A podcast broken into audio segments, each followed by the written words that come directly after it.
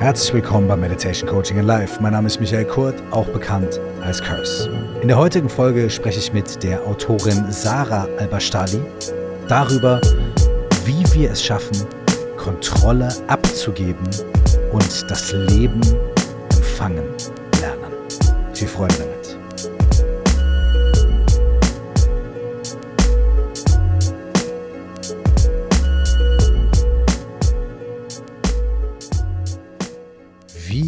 können wir es bewerkstelligen?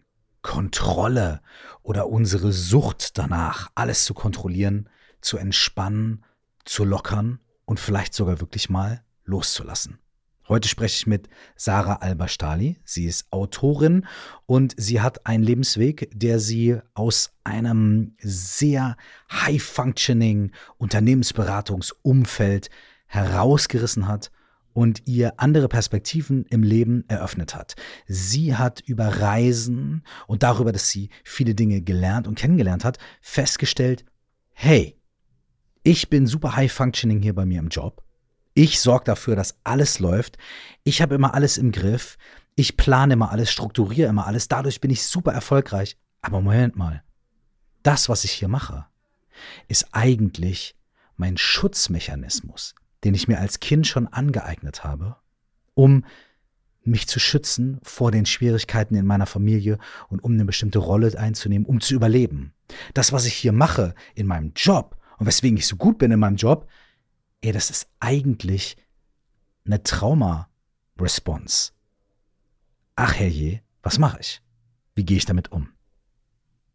Und dann hat sie viele Stufen, viele Schritte auf ihrem Weg ausprobiert, von Pflanzenmedizin, also Magic Mushrooms, Ayahuasca und so weiter, zu Weiblichkeits-, Männlichkeitsritualen, ähm, Meditation, verschiedenen Yoga-Formen und unterm Strich hat sie eine Entdeckung gemacht. Die Entdeckung, dass das Leben mehr zu ihr kommt, wenn sie Kontrolle aufgibt.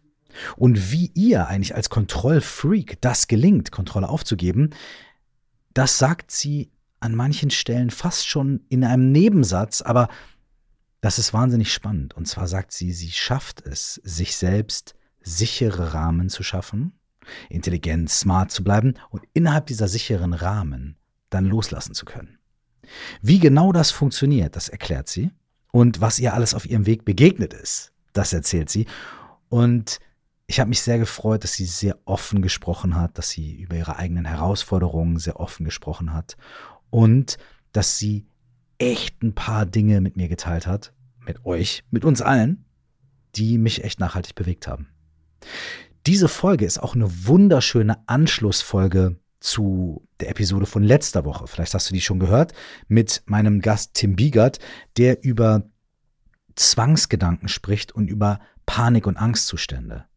Sarah spricht in dieser Folge zwar nicht über Zwangsgedanken, sondern über Kontrollmechanismen und auch nicht über Panikattacken, sondern auch über Zustände, die sie aber sehr an ihre Grenzen gebracht hat.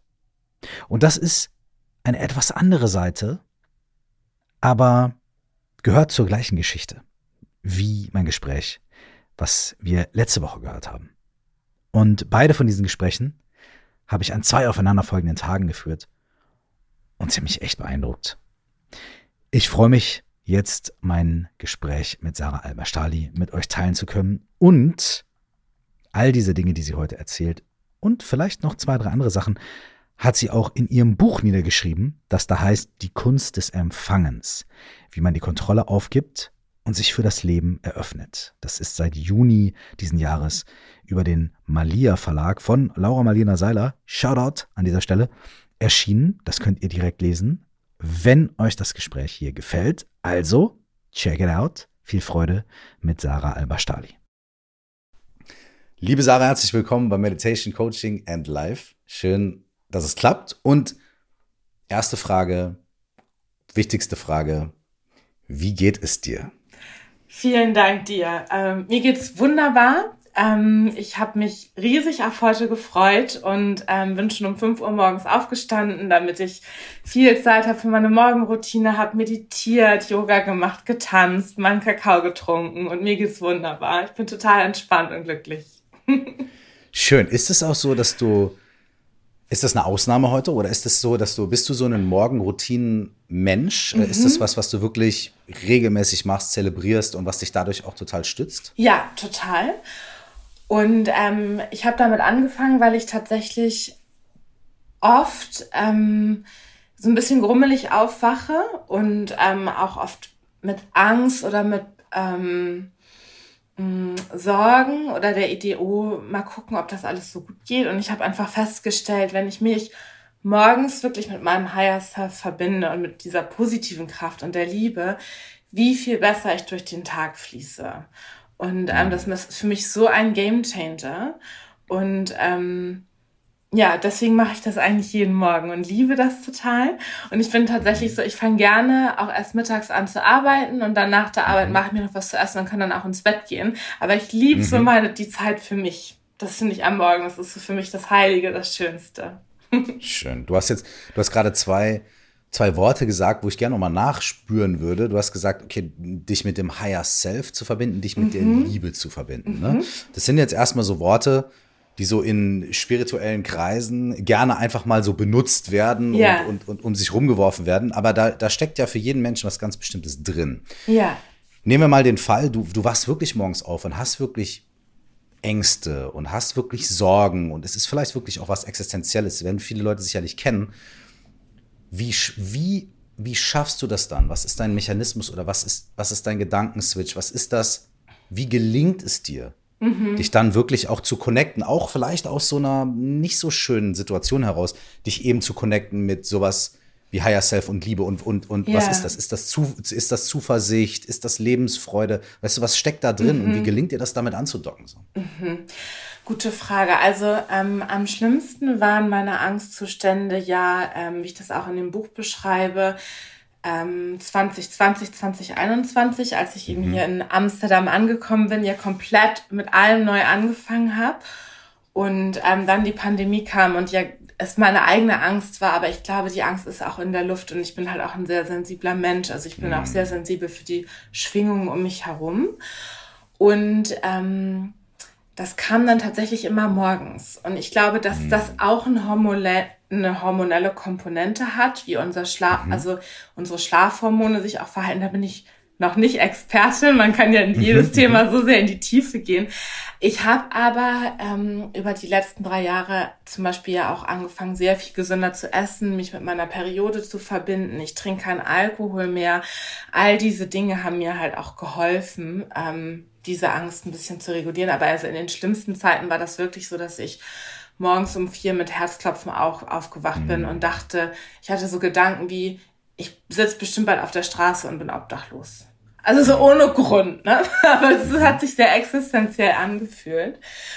Und ähm, ich glaube, dass sozusagen, dass dieser Teil von mir, der einfach Angst hat und sich Sorgen macht, das ist ja auch ein bestimmter Bereich vom Gehirn, ähm, mhm. der hilft mir natürlich. Ähm, also mhm. Angst hilft ja auch dabei, ähm, vorzusorgen. Wenn ich mich jetzt immer um gar nichts kümmere, dann kann mir auch Dinge passieren. Aber mhm. es sollte halt nicht mein Leben kontrollieren, denke ich mir so. Und ähm, ja, dann stehe ich auf, dann weiß ich ja, was es ist oft. Und das habe ich tatsächlich auch ähm, von Laura. Mache ich mir erstmal ein warmes Glas Wasser mit Zitronensaft, weil das irgendwie immer schon hilft. Mhm. Ähm, das beschreibt sie auch in einem ihrer Bücher. Und dann setze ich mich auf die Yogamatte und dann atme ich erstmal ein paar Mal durch. Ich bin auch sehr sensibel für Gerüche. Das heißt, ich mache mir oft ähm, ein Räucherstäbchen an oder ähm, verbrenne mhm. ein bisschen Salbei. Das, dann beruhige ich mich immer schon und dann ähm, mache ich mir eine Meditation an zu dem Thema das ähm, sich gerade für mich richtig anfühlt. Und durch das Atmen und in mich reinsenken habe ich dann irgendwann, und also wie dann das genau passiert, ich glaube auch durch das ruhige Atmen, dass ich dann irgendwann merke, mhm. ah ja, da ist ja auch ein Teil von mir, der vertraut. Und dann gucke ich ein bisschen zurück. Hat ja, ist ja bis jetzt noch immer alles gut gegangen. Bis 36. Mhm. Ähm, und dann kommt das Vertrauen irgendwann wieder. Mhm. So. Das, da höre ich auch drin, dass du einfach auch eine bewusste, also sag mir, ob das falsch ist, ne? Mhm. Aber es klingt so, als ob du einfach auch sagst, okay, ich ich wache vielleicht auf mit diesen Sorgen, mit dieser Angst, aber ich treffe jetzt eine bewusste Entscheidung, mhm. ähm, nicht damit sitzen zu bleiben, sondern stattdessen die Kraft, die ich jetzt noch habe, zu nutzen, um zu sagen, okay, ich mach, ich trinke ein Glas Wasser, ich bereite mir das vor, ich setze mich auf die Matte, ich mache was, ich praktiziere was. Also du lenkst auch so ein bisschen deine Aufmerksamkeit, deinen Geist einfach von dem Problem weg mhm. gehst zu so einem Ritual, einer Bewegung, ja. einem, einem Geruch, einem Geschmack, irgendwie, das verbindet einen ja auch immer direkt mit dem Körper. Absolut, genau. Die Sicherheit, ja. Sicherheit und Vertrauen ist im Körper. Also die Angst ist ja auch mhm. ganz viel im Verstand. Und ich bin ja mhm. auch, also ich finde halt, ich kann jetzt meine Lebensenergie dafür einsetzen, ähm, sozusagen allen meinen Ängsten vorzusorgen. Das habe ich auch eine Zeit lang gemacht. Dann fand ich mein Leben ehrlicherweise unglaublich langweilig, weil ich nämlich ja. Freiheit liebe, Abenteuer liebe. Und dann denke ich mir, dann mhm. nehme ich doch lieber meine Energie anstatt sozusagen meiner Angst zu gehorchen, manage mhm. ich die und guck mal, was für Magie dann außerhalb davon passiert. Mhm. ist ja auch, und das und ist eine Entscheidung, ja, das stimmt. Voll. Und ich, ich finde es gerade, ich finde es auch, da würde ich auch gerne nochmal einhaken, wenn ich darf. Das ist ein wahnsinnig spannender Punkt. Ähm, bei denen habe ich gerade mit, mit einem anderen Menschen gesprochen, der unter schweren Panikattacken mhm. gelitten hat. Und das klingt ja auch ein bisschen so, ich wach auf, habe Herzrasen und so, ne? Mhm. Wie auch immer man das benennen will. Aber der hat mir auch erzählt, dass er sehr viel Zeit und Energie darauf verwendet hat, sein Leben und seine Gedanken irgendwie so zu managen, mhm. dass, dass bloß nicht die Sachen eintreten können, vor denen er da Angst hat. Und er sagt, er hat sich damit jahrelang total eingeschränkt, ist voll viel zu Hause geblieben, wenn er eigentlich rausgehen wollte, hat bestimmte Op Opportunities gar nicht wahrgenommen und so weiter. Hast du das auch so erlebt, dass du irgendwie wirklich wie so ein echt so ein inneres Management-System am Laufen hattest, damit damit bloß nicht irgendwelche Dinge passieren, vor denen, man, vor denen du Angst hast? Oder, oder war das anders bei dir? Ich glaube, das war ähnlich und es fühlt sich ein bisschen anders an, ähm, mhm. weil, also sozusagen, ähm, das, was du beschreibst, klingt nach Situationen vermeiden. Mhm. Und was ich gemacht habe, ist so Situationen kontrollieren. Also ich hatte wirklich so ein, ähm, ja, wie so einen krassen Strategen im Kopf, der wirklich, also ich hatte mhm. immer das Gefühl, konst, konstant alles abscannt. Wo könnte mhm. jetzt eine Gefahr herkommen? Was ich, muss ich jetzt noch kontrollieren? Mhm. Ähm, und das hat sich so sehr, ähm, ja, so sehr zwingend, sehr so, mh, mm, irgendwie reinbohrend, irgendwie so, also es ist eine andere Energie, aber auch, ja. auch sehr viel, ähm, kostet sehr viel Kraft auf jeden Fall. Mhm. Aber eher das ja damals, kontrollieren, hm, ja. Das Kontrollieren, das sag mal, du hast auch in, eine, in einem sehr corporate Beruf gearbeitet, könnte man mhm. sagen. Ne? Du warst Unternehmensberaterin oder bist, bist du noch Unternehmensberaterin? Ne? Ich würde sagen, ich war Unternehmensberaterin. Ich mache okay. manchmal jetzt noch ähm, Beratungsprojekte mhm. mit ähm, ja, werteorientierten Startups. Gerade ist kein mhm. Projekt da, wenn es sich ergibt.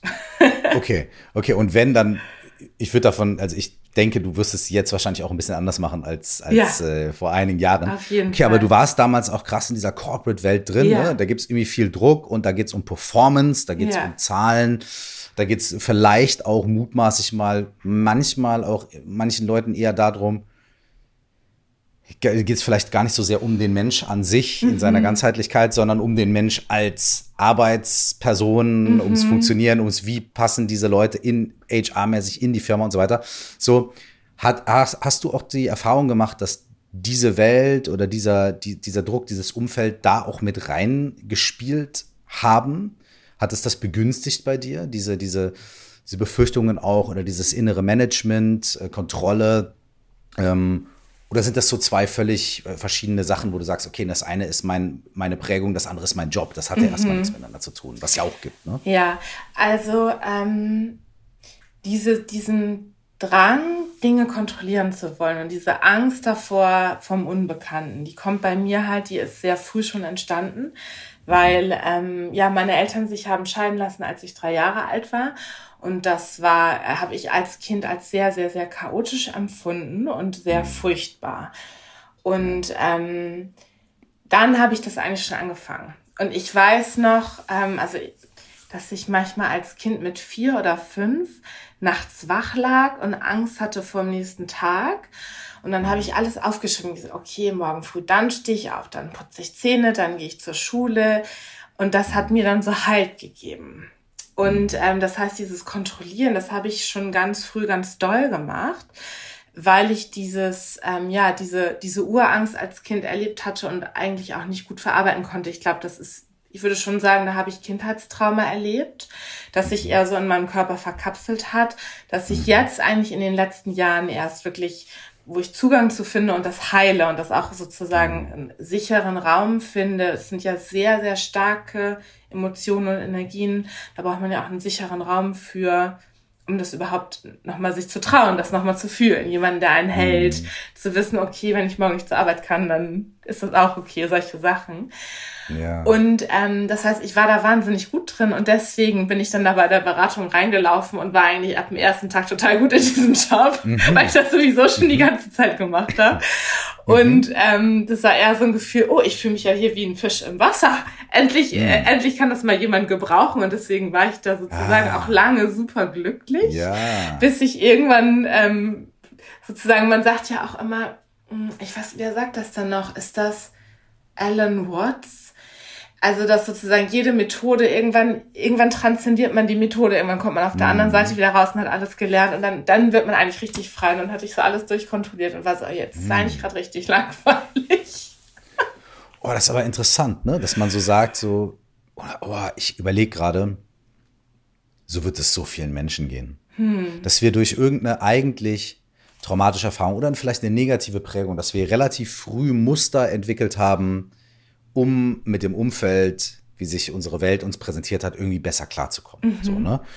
Und dass, wenn man dann so high achieving da drin ist, dass man dann mhm. unter Umständen sich wirklich einen Job sucht, mhm. wo genau dieser Schutzmechanismus, den wir uns aufgebaut haben, als Skill ja. gefragt ist. Ja, genau. So. Und weißt du, was ist so interessant? Und das reproduziert das dann ja auch eine Zeit lang. Genau. Und also ein, ein großes Problem wie sage ich das jetzt mit ganz viel Selbstliebe? Ich will nicht Problem sagen, ich will nicht Schwäche sagen. Sag Eine große... Problem und Schwäche ist okay. Man darf das auch ownen. Ich ja. finde, in der Selbstliebe darf man auch ownen, ja. dass man auch mal schwach ist und auch mal ein Problem hat. Das ist auch, das ist auch okay. Also. ja, okay. Also, womit ich mich halt unglaublich schwer tue, ist Grenzen setzen. Mhm. Ähm, ich übernehme eben ganz schnell Verantwortung für alles. Und mhm. das ist eben auch aus dieser Trennung entstanden und dadurch, dass meine Mutter dann eben alleine war und dass ich ihr eben helfen wollte und dass das in dem mhm. Moment auch gefragt war und das, da war ich drei, vier, fünf, sechs Jahre alt und was ich auch so spannend fand, und das ähm, habe ich jetzt in den letzten Jahren ähm, in vielen Podcasts auch nochmal gelernt, dass ähm, unser Gehirn ja wirklich sich noch verändert, bis wir 20 ungefähr sind. Und diese frühkindlichen ja, Dinge, die sind ja nicht, die, die sind ja wirklich biologisch auch manifestiert. Also mhm. wenn man sowas erlebt, dann, dann hat man da wirklich Schwierigkeiten mit. Und ähm, also das ist natürlich dann in der Beratung auch, glaube ich, erstmal als Stärke aufgefallen, weil ich habe sofort mhm. Verantwortung für alles genommen. Mhm. Okay, die kümmert ja. sich ja um alles. Voll. Ähm, habe mich halt wirklich nicht mehr um mich selber gekümmert. Ich habe fünf Jahre lang vier bis fünf Stunden die Nacht geschlafen. Oh, wow, das, das ist auch spannend, wie gut das geht. Der Körper geht mhm. dann in mhm. so einen Emergency-Modus. Was auch krass war, als ich dann aufgehört habe, habe ich erstmal wochenlang ganz viel geschlafen und ganz viel geträumt. Das war irgendwie so, als würde der mhm. Körper das ganze Leben erstmal wieder integrieren. Mhm. Ähm, und dann habe ich aber irgendwann vor kurzem nochmal, ähm, ich glaube, einen Podcast, ich weiß nicht, von Stefanie Stahl oder so, wo es darum ging, ähm, was das mit einem macht, wenn man ähm, sozusagen früh einen Elternteil ersetzen muss. Also ich habe ja so ein bisschen die mhm. Rolle meines Vaters versucht auszufüllen zumindest. Mhm. Und da ging, da haben die genau das gesagt. Das ist halt auch eine, eine Traumastörung, aber die sieht nach außen unglaublich funktional aus. Ja, und da habe ich mich so, so ja. drin wiedergefunden, weil ich so dachte, das ist nämlich nur, weil ich das gut kann. Das heißt noch lange nicht, dass das gut für mich ist oder dass ich das will mhm. für mein Leben. Ja. Mhm. Das ist total spannend für, für Menschen. Es gibt auch Menschen, ähm, die, die ja wirklich gut in dem sind, was sie, was sie machen, dann sagen, ey, ich muss damit aufhören. Und eine der ersten Reaktionen ist, ja, warum? Du bist doch so gut da drin, du bist doch erfolgreich, mhm. äh, du verdienst doch Geld, du, du, du, warum willst du denn jetzt damit aufhören? Sei doch nicht so undankbar oder, oder, oder bist du denn jetzt verrückt geworden und so weiter, ne? Mhm. Dann aber wirklich das zu erkennen für mich, ey, obwohl ich das gut kann, ist das nicht gut für mich. Mhm. Das ist ein super starker Satz. Das ist ein, das ist ein geiler Satz. Hm. Geil, Dankeschön. Hm. Gerne. wie, wie ist dir dieser Satz bewusst geworden? Wie war der Prozess für dich, Ja. dass du gemerkt hast, Moment mal, es läuft hier zwar alles, aber da stimmt was nicht. Und wie bist du von diesem, da stimmt was nicht, dann darauf gekommen, was es ist, was nicht stimmt und wie du damit umgehst? Wie, wie war das für dich? Ich würde sagen, das war ein langer Weg mit vielen Brotkrumen, denen ich so gefolgt bin. Ein ganz wichtiger, ähm, ein ganz wichtiges Element ist aber mein Körper, auf den ich mich unglaublich gut verlassen kann und der mir sehr, sehr, sehr starke Signale sendet. Und ähm, wenn ich, sobald ich anfange, Dinge zu kontrollieren und in diese Energie komme, werde ich unglaublich angespannt. Und ich habe also so dieses Gefühl, mh, mein, also ich fühle mich dann, zum Beispiel, ich sitze vor dem Laptop und dann merke ich schon, oh, ich will irgendwie meine Kollegen kontrollieren, die machen das jetzt nicht so, wie ich das will, oder ich will den Kunden kontrollieren. Und dann fühle ich mich nach einem halben Tag wie so eine Schildkröte. Also der ganze Rücken ist total verspannt. Und ich atme auch nicht mehr. Und ähm, wie gesagt, ja auch die Schlafstörung, das ist ja auch was Physisches. Ähm, ähm, auch Verdauungsprobleme, aber ich würde sagen, und es- ja, aber zum Beispiel eben auch, ich habe dann ja, um mich zu entspannen, eine Zeit lang auch viel Alkohol getrunken. Und da hat eben dann auch mein Körper, der dann darauf mit Angstattacken reagiert hat, ähm, der mir einfach da ähm, sehr laut sagt, hey Sarah, das ist nicht gut für dich. Das find, also da bin ich dankbar für. Das ist für, also da ist ja mein Körper ein sehr sensibles, Sign- si- sensibler Signalgeber. Und ähm, Aber du hast ihn ja lange ignoriert. ja, genau. Wie, w- wann hast du damit aufgehört? Was hat dich dazu gebracht zu sagen, nee, das kann ich jetzt nicht mehr ignorieren? Ich glaube Hoffnungslosigkeit und dass ich aufwache und denke, ich habe gar keine Lust aufzustehen. Warum? Warum? Also ich hatte wirklich eine Zeit lang, fand ich das Leben nicht sehr lebenswert und dachte also, wenn das jetzt so weitergeht, pff, dann vielleicht auch lieber gar nicht. Also schon Hoffnungslosigkeit und Depression auch und dass ich dachte, so macht's mir überhaupt gar keinen Spaß. Wie hast du den ersten Schritt da raus machen können? Was war dann, was war der, was war der, der erste, das erste, was du gemacht hast oder gehört hast oder die erste Entscheidung, die du getroffen hast, wo du dann gesagt hast, okay, jetzt, ich, ich, ich muss jetzt was ändern und ich mache das jetzt.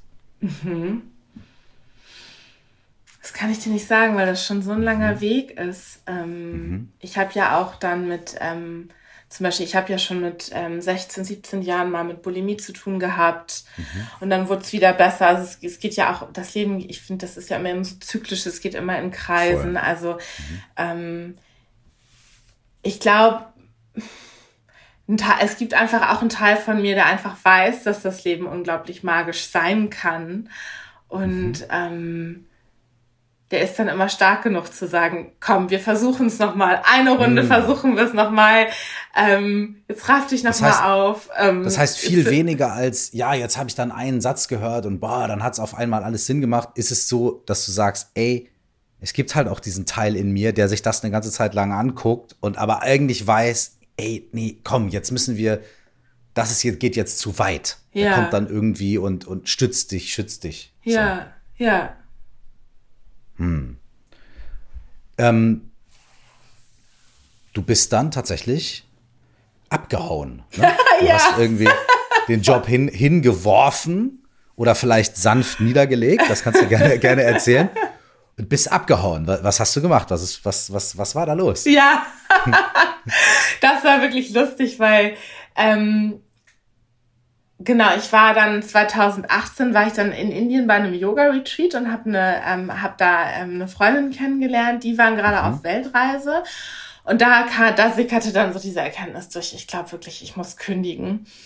Und das war dann Das heißt, das Yoga-Retreat war dann noch quasi dein Urlaub. Ja, ja, ja, Mhm. genau. Das war im, im Sommer, das war 2018. Und dann, Mhm. ähm, ja, weil ich mich aber ja lange auch so mit dem Job identifiziert hatte und auch so Mhm. tolle Kollegen hatte. Ich habe so viel Gutes da auch erfahren und so viel gelernt. Und Mhm. ähm, es war, also ich habe wirklich eine Zeit lang gedacht, ich bleib da und werde Partnerin. Und also ich, ja, ich finde okay. das immer noch ein ganz, also es war eine ganz, ganz tolle Zeit. Ich bin unglaublich ja. dankbar dafür. Ähm, und dann war ich so, dann hab ich, saß ich da und habe angefangen zu weinen. Und alle dachten, was ist mit der? Hat trennt die sich? Hat die Mutter Krebs? Ich glaube, mhm. ich muss meinen Job kündigen. Alle sagten, okay, was ist mit der Alten denn falsch? Und ähm, dann habe ich zu meiner Freundin gesagt, ich weiß ja gar nicht, was ich dann machen soll. Hat sie gesagt, Sarah, mhm. du hast doch jetzt fünf Jahre richtig viel gearbeitet, mach doch erstmal nichts. Du hast doch wahrscheinlich richtig viel Geld auf dem Konto, geh doch mal reisen. Und dann habe ich gedacht, ja, gut. Also gute Idee und vor allen Dingen mhm. halt auch, weil ich echt nicht wusste, was denn als nächstes. Und ähm, ja, dann gab es einfach so richtig so ein paar Sachen, die wollte ich schon immer mal machen. Ähm, ich habe dann schon eine Zeit lang Yoga gemacht und dachte, ich mache dann eine Yogalehrerausbildung. Eigentlich erstmal nur mit der Intention, meine eigene Praxis zu vertiefen. Mhm. Dann wollte ich schon immer mal dieses, diese Vipassana-Meditation machen, mhm. also zehn Tage Meditation in Stille. Da mhm. hatte mir 2013 jemand in Indien von erzählt, die habe ich damals noch für völlig verrückt gehalten. Und dann habe ich gedacht, mhm. vielleicht ist jetzt das Jahr. Und äh, ich bin ja nicht so ein ähm, Mensch für die Berge, aber ich wollte immer schon mal den Inca Trail laufen. Und dann dachte ich, so, du nutzt dieses Jahr mal, um diese ganzen Sachen zu machen, die man nicht so, die man nicht so bequem in den Urlaub packen kann. Ja. Mhm. Und ich hatte echt keine keine Idee, wie es danach weitergehen sollte. Und ich hatte mir selbst so versprochen, okay, das erste halbe Jahr denkst du da nicht drüber nach.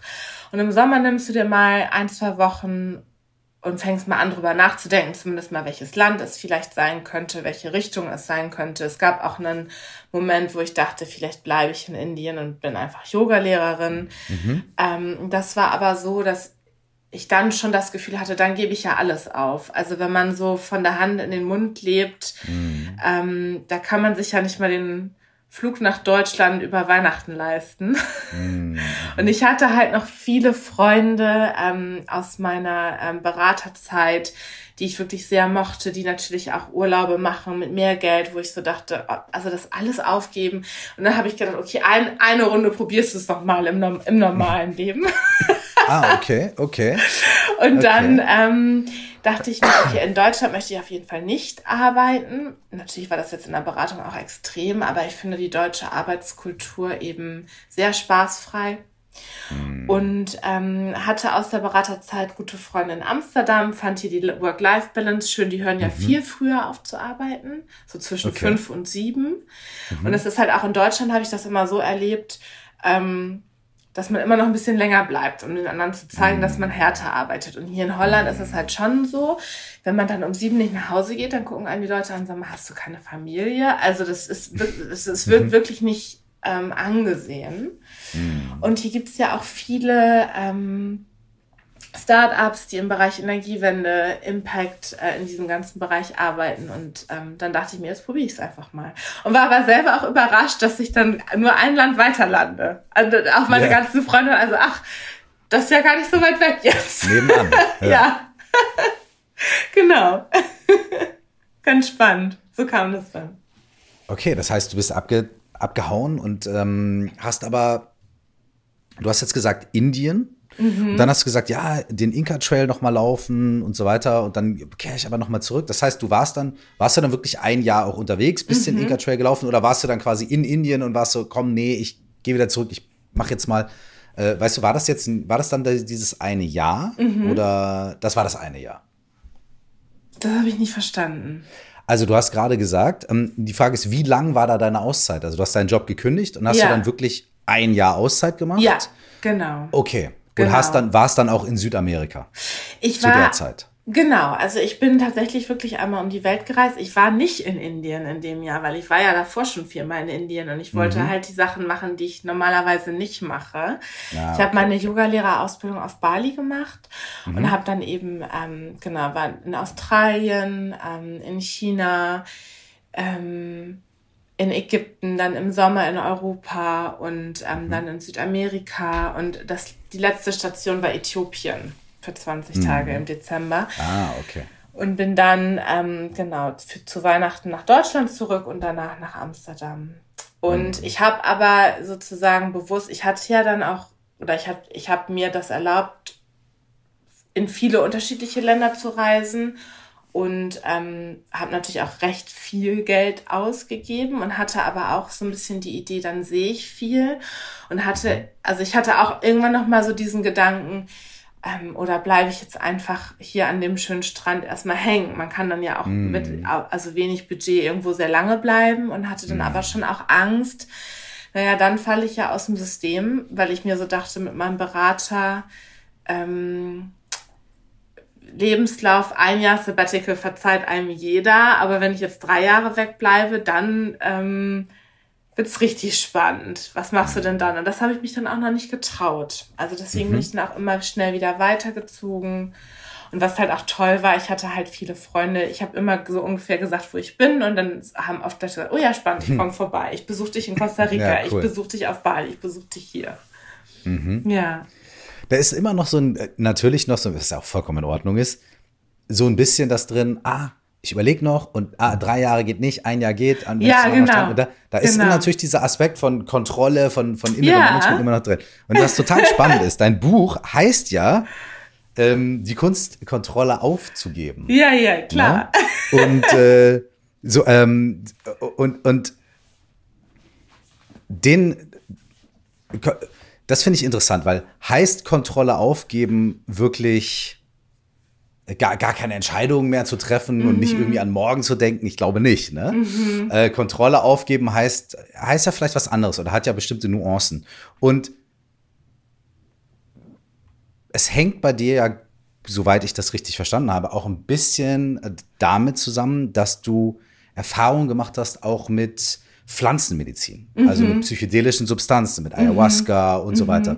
Ähm, vielleicht magst du dazu ein bisschen was berichten, wie das, wie das passiert ist, wie du da den Kontakt gefunden hast und wie diese Erfahrungen für dich waren und vielleicht auch vor allem in Bezug auf eben dieses Thema von Kontrolle, denn also ich liefere mich da in Anführungsstrichen ja aus. Mhm. Im Optimalfall in sanfte Hände. Ne? Mhm. Aber ich liefere mich ja aus. Ich sage ja, okay, ich nehme da jetzt etwas ein mhm. und ich mhm. habe keine Ahnung, was passieren wird. Mhm. So. Und das ist ja von, okay, ich manage mein eigenes Leben und ich plane alles und so, bis ja. dahin, das ist ein großer Unterschied. Ne? Ja, ja. Okay, jetzt habe ich ganz viel im Kopf. Mal gucken, wie ich eine vernünftige, okay. eine lineare Antwort darauf hinkriege. Ah, wir haben Zeit, wir können auch von A nach B und nach Z und X springen, alles okay. gut. Also zuerst mal möchte ich sagen, man schreibt ja so ein Buch, nee, man schreibt das ja immer als erstes für sich selbst, ne? Genau. Die Kunst des Empfangens heißt dein Buch natürlich, Entschuldigung. Genau, nee, aber ich meine, wie man Kontrolle aufgibt, also das ist ja, genau. absolut mein Lebensthema, ne? Also. Ja. wenn das so leicht für mich wäre, dann hätte ich darüber kein Buch geschrieben. Mhm. Und ähm, was das für mich heißt, was da gerade noch so für mich ähm, kommt als Thema, also ähm, für mich ist eben Empfang und Kontrolle aufgeben, hat was mit weiblicher Energie zu tun. Mhm. Und ähm, das ist jetzt mein Verständnis von Energie. Ähm, ich beschreibe das einfach mal kurz. Also ich glaube, mhm. dass jeder von uns weibliche und männliche Energie hat. Das ist wie Yin und Yang, wie dieses mhm. Zeichen. Und ähm, ich äh, empfinde mich so, dass es bei mir recht ausgeglichen ist, aber ich glaube, dass das kann ganz unterschiedlich sein. Menschen können sehr viel von einer haben oder sehr viel von der anderen. Ähm, aber wir haben immer ein bisschen beides. Und ähm, Genau, es gibt eben so diese männlichen und weiblichen Prinzipien. Für mich ist männliches Prinzip zum Beispiel ist Linearität und mhm. Konstanz und weiblich ist eben Zyklus. Und auch Männer zum Beispiel, auch sehr männliche Männer haben ja einen hormonellen Zyklus und mhm. profitieren auch davon sozusagen, also sich damit ein bisschen auseinanderzusetzen. Und ähm, ich glaube halt, also dass man das, das Männliche, das ist für mich auch so, also ich liebe ja ähm, Yoga und Hinduismus, Shiva mhm. ist auch so das männliche Prinzip, der schafft eben den sicheren Rahmen, in dem dann das weibliche Chaos veranstalten kann.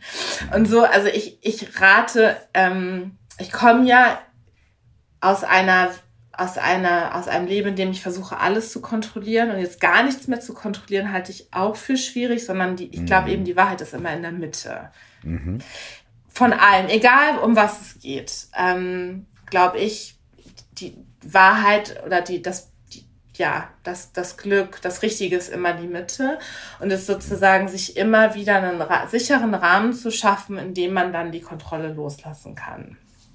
Und so versuche ich halt zum Beispiel auch mein Leben zu leben und ähm, habe ja einen Job und mhm. ähm, schaffe mir dann einen sicheren Rahmen morgens, mhm. in dem ich dann zum Beispiel genug Zeit habe für meine Morgenroutine und da, da, da kontrolliere ich dann nicht, was ich mache. Da mache ich dann, was mhm. auch immer ich fühle. Da, so. Und ähm, genau. Und dieses, den Weg zurückzufinden in diese weibliche Energie, da waren für mich tatsächlich Pflanzenmedizin ähm, ein wichtiges Hilfsmittel. Mhm. Ähm, ich habe auf meiner Weltreise 2019 in Ecuador Ayahuasca ausprobiert. Mhm. Ähm, das war spannend. Für mich richtig heilend ist, seit ich hier in ähm, Holland lebe. Hier ist ja Psilocybin mhm. legal. Mhm. Und ähm, ich habe, es gibt ja mittlerweile das Imperial College of London, heißt es, glaube ich, die machen ja auch klinische Studien mit Psilocybin, dass das eben hilft. Das mhm. hat so unglaublich viele Benefits bei Depression, bei Angstzuständen, bei ADHS, was bei Sucht, ganz wichtig auch. Mhm. Und ähm, ich habe halt also immer. Also Psilocybin ist, ist das, was landläufig, wo man sagt, Pilze. Genau, ne? genau. Magic mhm. Mushrooms oder eben die mhm. Trüffel, die hier legal sind. Mhm. Ähm, und ähm, ich habe halt immer gespürt, es gibt in mir einen Teil aus meiner Kindheit, es gibt so eine Mauer um mein Herz, das habe ich immer gespürt. Mhm. Da gibt es einen Teil von mir, der macht zu, der will sich beschützen, der ist, der ist, der macht dicht. Mhm. Und ähm, da bin ich zum Beispiel in der Vipassana-Meditation zehn Tage nicht rangekommen. Ich saß da, habe vor mich hin meditiert ähm, war so in Ruhe, war in Stille, aber da ist nichts, da ging nichts auf. Vielleicht hätte ich es viel länger machen müssen. Wer weiß, wenn ich noch zwei ja, zehn Jahre Tage ist natürlich ein, ein, guter Einstieg, aber zehn Tage ist natürlich, äh, ja. ist halt, da kann unfassbar viel passieren. Genau. Aber ist natürlich, ja. Äh, zehn Tage sind zehn Tage. Genau. Und bei mir, also beim Yoga ist schon mehr passiert. Es war so, als mhm. ich dann viel mehr Yoga gemacht habe und gerade so ähm, bestimmte Positionen das erste Mal gemacht habe, dass sich oft was gelöst hat, dass ich angefangen mhm. habe zu weinen oder Ängste gefühlt habe und auch gelernt habe, mhm. die so durch den Körper fließen zu lassen. Ähm, aber ich hatte immer so das Gefühl, da gibt es einen Teil in mir, ähm, da komme ich nicht ran. Mhm. Und ähm, irgendwann Genau, dann, dann hatte ich einen Yoga-Lehrer hier gefunden und mit dem bin ich erst in Ashram gegangen und der trommelt so toll. Und als er dann erzählt hat, er hilft manchmal bei diesen Zeremonien, habe ich gesagt, so, da gehe ich jetzt mit. Ah, mhm. Dann äh, setze ich jetzt einmal die Brechstange an an meine Mauer mhm. Mhm. und habe ja, mich mit ey, dem. das ist manchmal äh, manchmal hilfreich. Ne? Und ich so, wenn man irgendwo hin will, kann man auch mal, und wenn man die Möglichkeit hat, sich dann mal halt irgendwie für einen kurzen Teil des Weges in das schnellste Auto der Welt zu setzen. So, dann, dann, dann, dann fährt man vielleicht einfach. Da muss man danach auch wieder zu Fuß laufen. Ja. Man, aber solange man das weiß, ist ja okay, da mal so die Brechstange zu nehmen. So, ja, okay. mhm. ja, also. Wusstest du vorher schon, dass das die Brechstange ist? Ja, klar. Okay, okay. Das wusste ich okay. schon. Okay.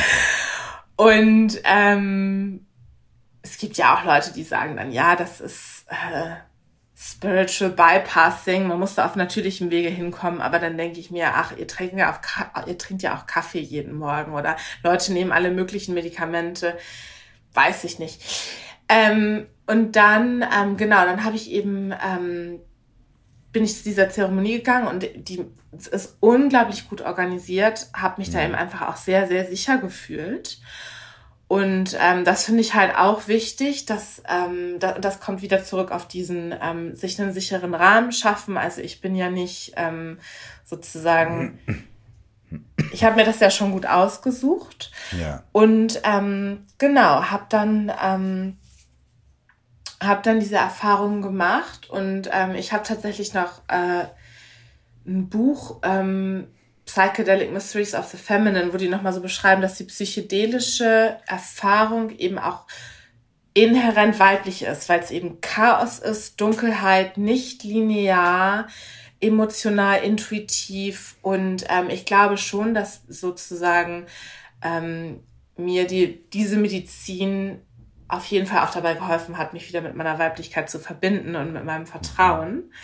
Und ähm, mir unglaublich geholfen hat in den letzten Jahren auch meine Traumata eigentlich einfach, also sozusagen Zugang dazu zu finden und damit zu arbeiten.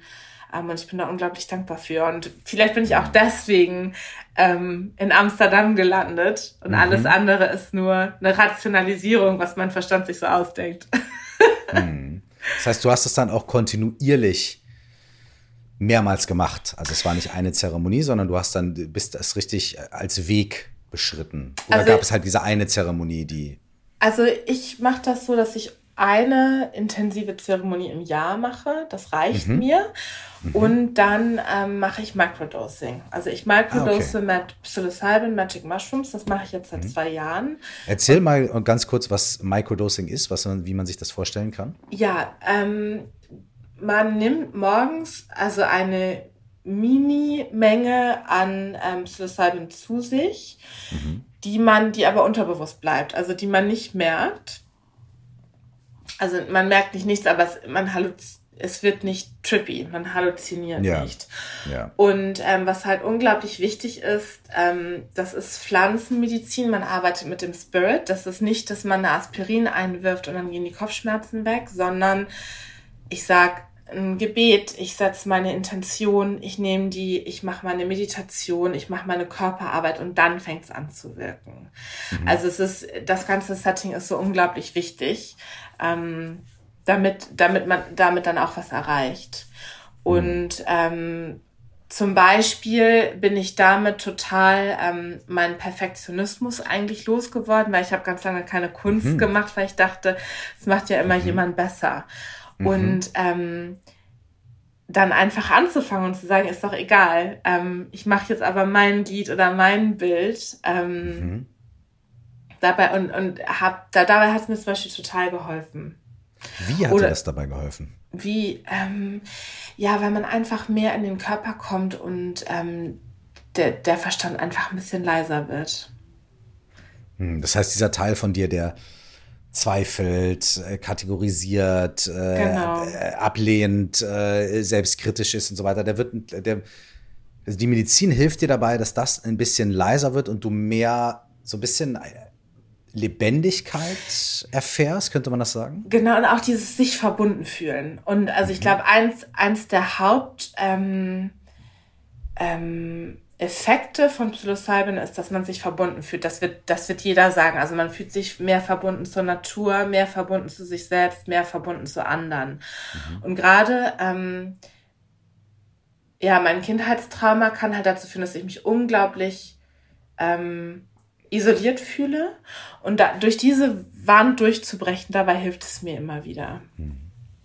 Würdest du Magic Mushroom oder überhaupt psychedelische Erfahrungen erstmal uneingeschränkt jedem Menschen empfehlen? Oder hm. würdest du sagen, ey, da gibt es schon vielleicht auch ähm, Situationen, Umstände oder Momente, wo du vielleicht sagen würdest, hey, seid vorsichtig?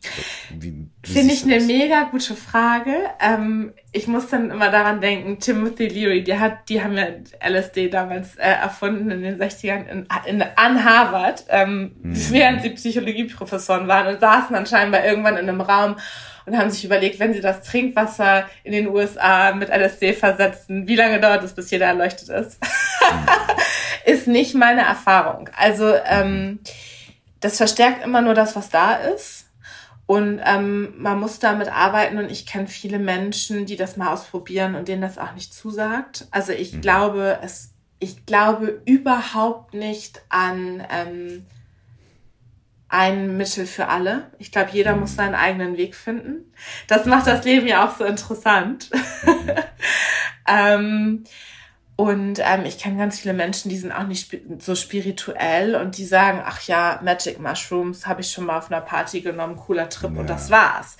Mm. Und ähm, das, das ist, das ist, glaube ich, wirklich individuell. Das muss einen auch rufen. Und ähm, dann gibt es natürlich auch noch medizinische Einschränkungen. Ich bin keine Ärztin, aber ich glaube, wenn ja. man in der Familie ähm, Psychosen hat, Schizophrenie hat, sowas können alles auch Themen sein. Aber da am besten mhm. mit Ärzten sprechen. Aber ja, ich glaube nicht an das eine Wundermittel. Aber ich, ich, mhm. für mich hat es halt ähm, unglaublich geholfen. Super. Und ähm, was ich auch so spannend finde, ist, also ich rede da wahnsinnig gerne drüber, weil ähm, ich wichtig finde, dass, dass man das nicht als Droge sieht. Ähm, es mhm. macht eben zum Beispiel überhaupt nicht abhängig. Ich mache das seit, seit zwei Jahren und ich war zum Beispiel neulich mal ja, drei Wochen dann im Urlaub und habe die natürlich nicht mitgenommen, weil das in anderen mhm. Ländern nicht legal ist. Aber ich bin aufgewacht und habe noch nicht mal dran gedacht. War dann halt ja. nicht so. Ja. Aber ja. da bin ich nach Kaffee deutlich abhängiger gewesen. Also mhm. in Zeiten, wo ich viel Kaffee getrunken habe, bin ich aufgewacht. Da war aber der Gedanke an Kaffee da oder mhm. Zucker. Und dann denke mhm. ich mir, dass also dass das illegal ist, das halte ich für, ähm, das finde ich schade. Das wünsche ich mir sehr, dass das anders ist und dass sozusagen diese Hürde weg ist und alle Menschen, die denken, oh, das könnte ja mal was für mich sein, ja. ähm, dass sie sich trauen, das auszuprobieren. Und ähm, ich glaube halt, wenn man ähm, ja mit Depressionen zu kämpfen hat oder mit Angstzuständen, die Pharmaindustrie, die ballert einem da ähm, zum Teil äh, Psychopharmaka auf den Tisch, äh, die abhängig machen, die die die Leute so stark beeinträchtigen, das fände ich schön, dass mehr Leute, wenn mehr Leute einfach mal sagen, mhm. ich probiere jetzt erstmal das. Und man mhm. kann es ja klappen oder nicht. Ey, also ich kenne auch wirklich Leute, denen äh, pharmazeutische Arzneimittel bei ihren, bei ihren, äh, bei ihren mentalen Problemen wirklich sehr geholfen haben. Das heißt, mhm. ähm, ich glaube, man kann beides nicht pauschalisieren. Ne? Genau. Genauso wenig, wie man jetzt sagt, ey, alles, was aus der Pharmaindustrie kommt, ist schlecht, alles, was äh, vom, vom, vom Acker kommt, äh, ist immer für alle gut. Aber das höre ich ja auch gar nicht bei dir, das sagst du auch gar nicht. War mir nur noch mal wichtig, das auch zu, ja. zu betonen, weil das auch helfen kann.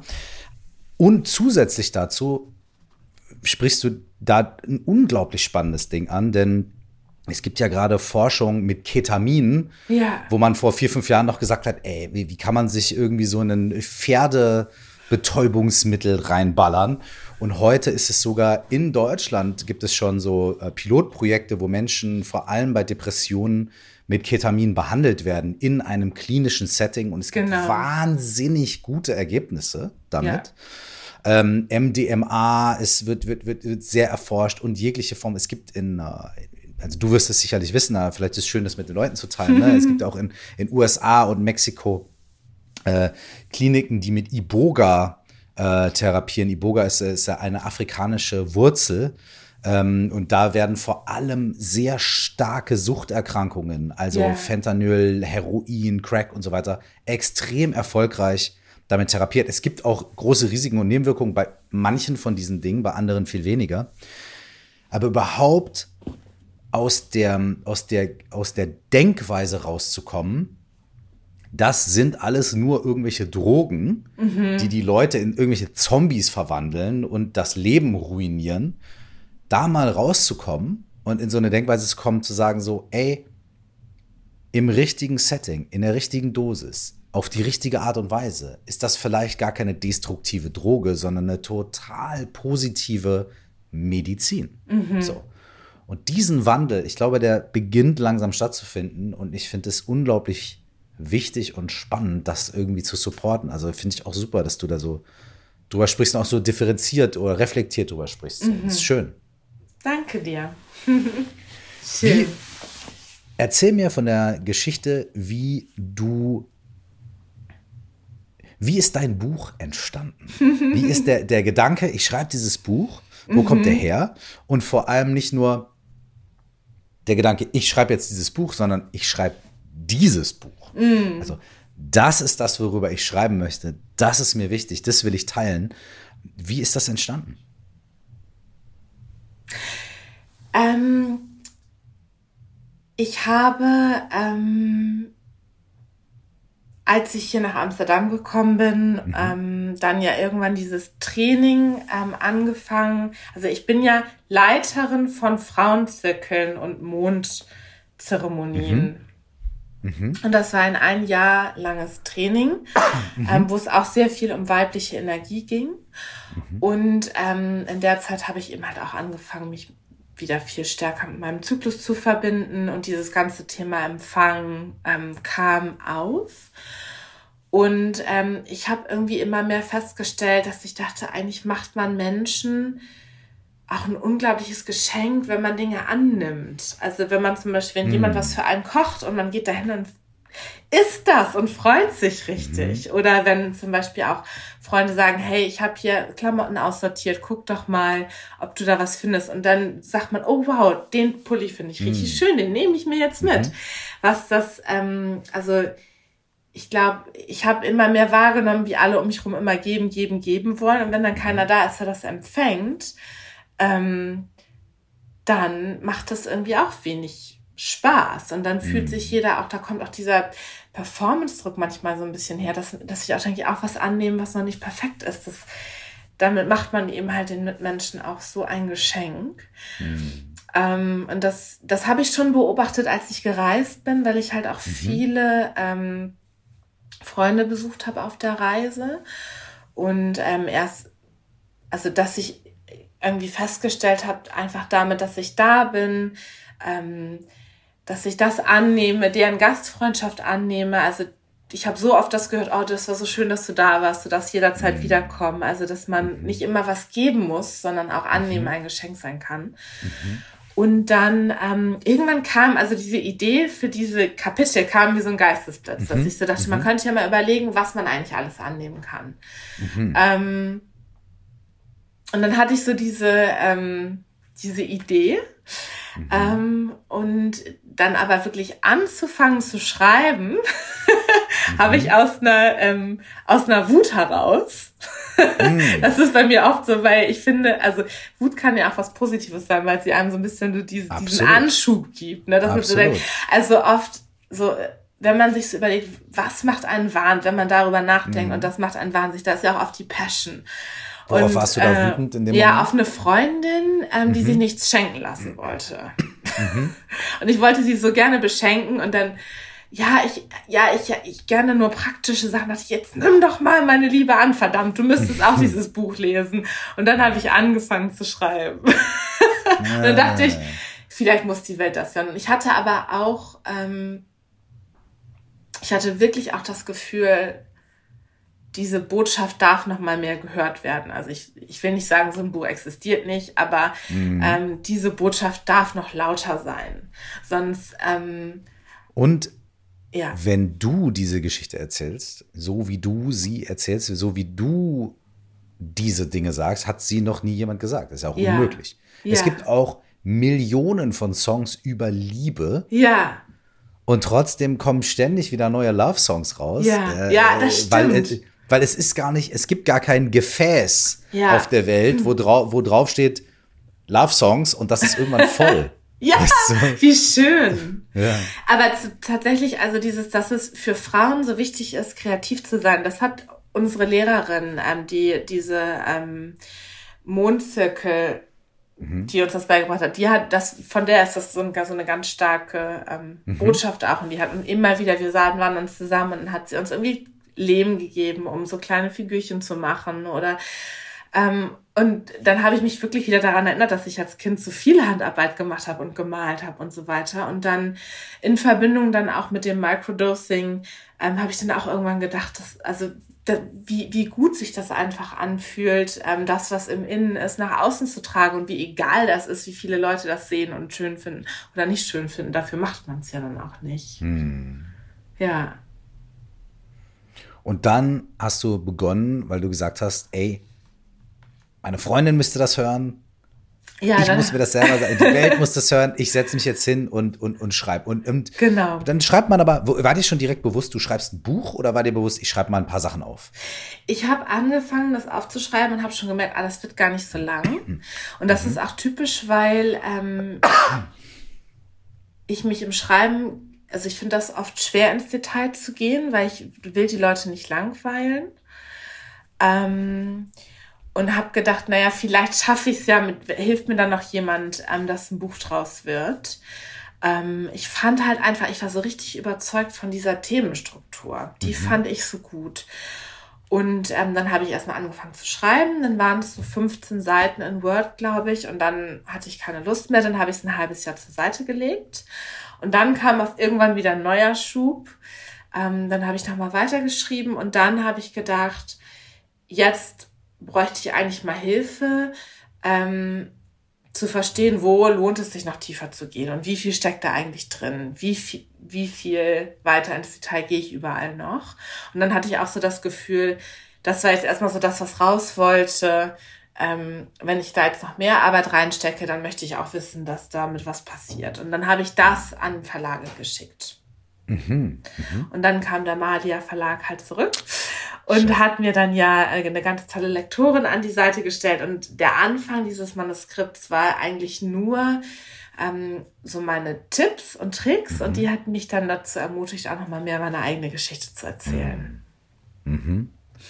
Da sind wir wieder mehr oder weniger Full Circle zurück genau. zu dem, genau. zum Anfang unseres Gesprächs, also als wir noch quasi im Off waren, in Anführungsstrichen, ja. ähm, habe ich ja auch zu dir gesagt, meine Lektorin hat auch zu mir gesagt, einen wunderschönen Satz, Menschen interessieren sich für Menschen. Ja. Hat genau. meine Lektorin gesagt, zu mir, ne? Genau. Und mich auch ermutigt. Und das ist ja auch das, was ich am Anfang des Gesprächs gesagt habe, was ich auch öfter mal mit Leuten vorher abkläre. Ich merke, dass Menschen, vor allem Menschen, die ein gewisses Thema haben, über das sie gern sprechen oder eine gewisse Expertise haben, ich merke, dass, dass, dass die genau diese Tendenz da ist, die du eben auch benannt hast. Ja, ich will nicht zu sehr ins Detail gehen, weil ich will die Leute nicht langweilen. Mhm. So. Und es ist so crazy, dass wir irgendwie glauben oder irgendwie so erzogen sind oder so, dass äh, wenn wir wirklich was von uns teilen und vielleicht auch äh, mal wirklich versuchen, ein Gefühl so fein zu beschreiben oder so, mhm. dass wir dann so das, den Eindruck haben, ha, die Leute sind gelangweilt. Ja. So, ne?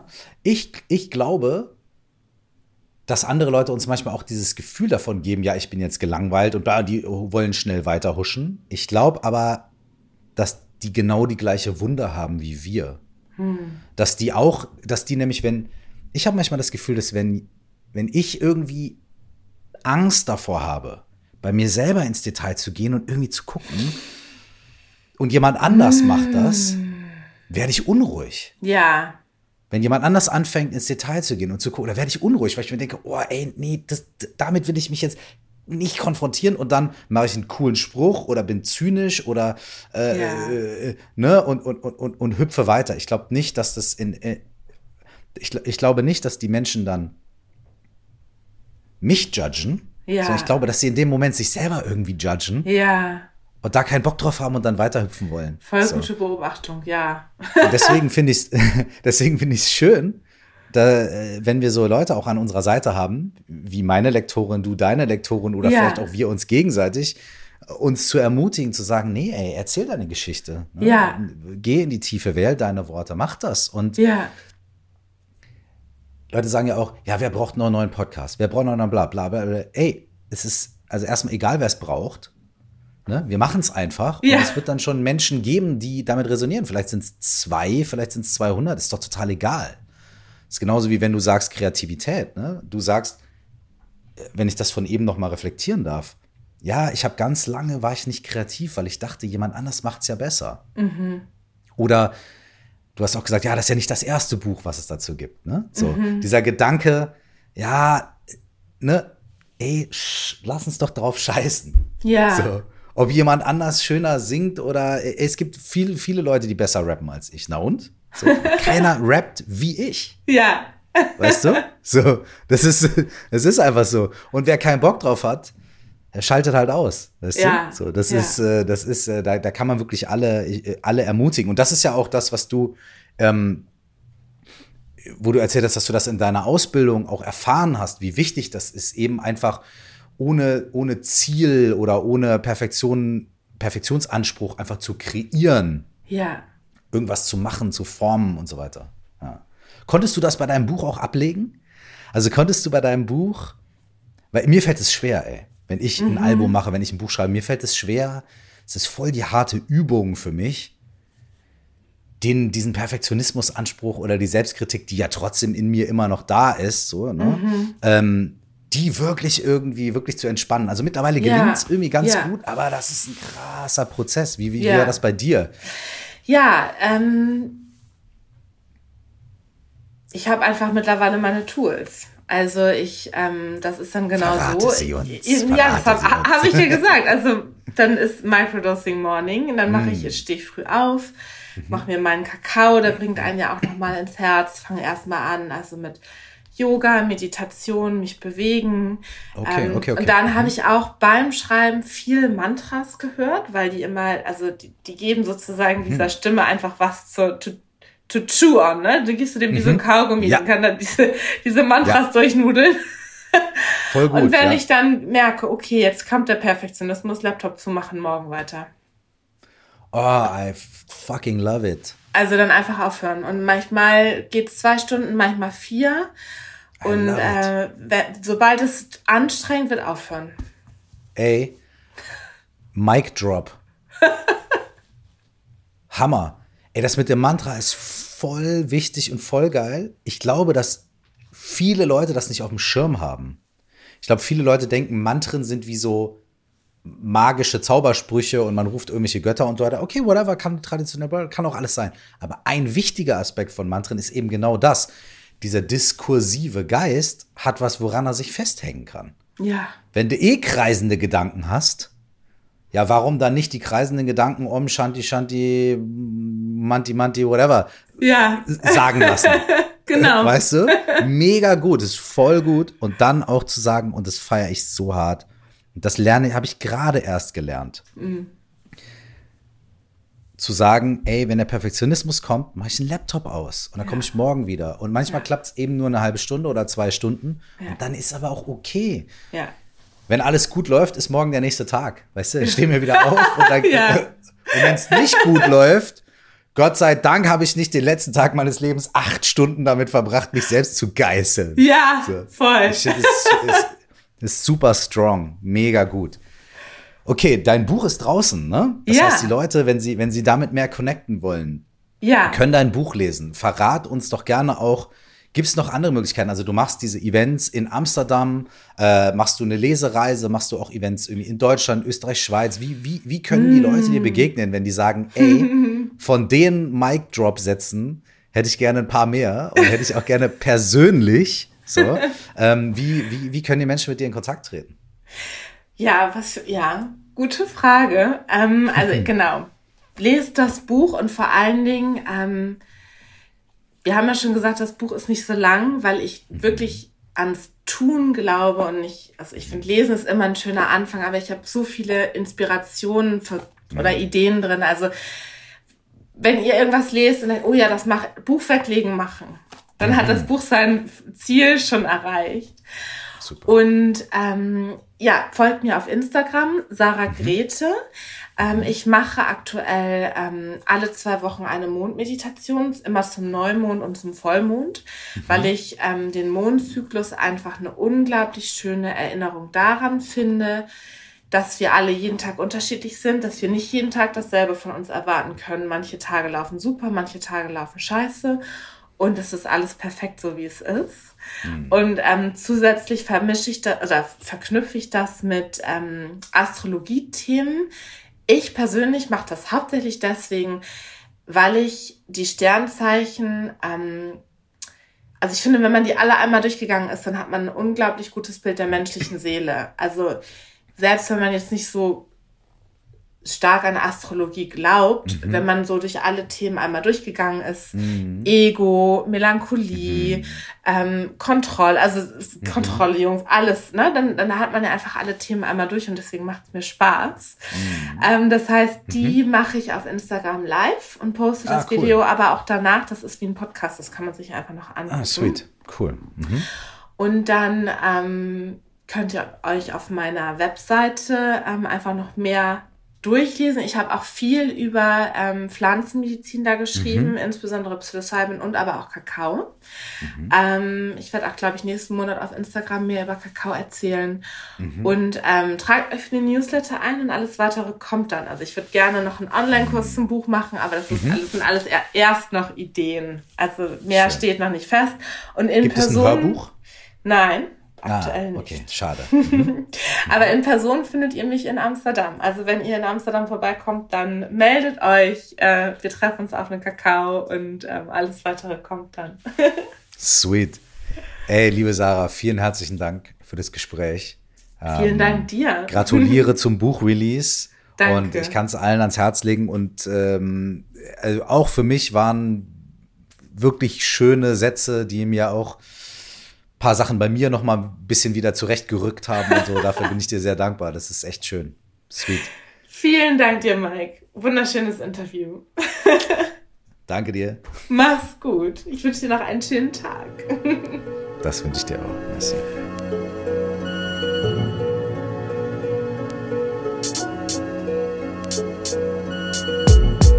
Hey, ich bin's.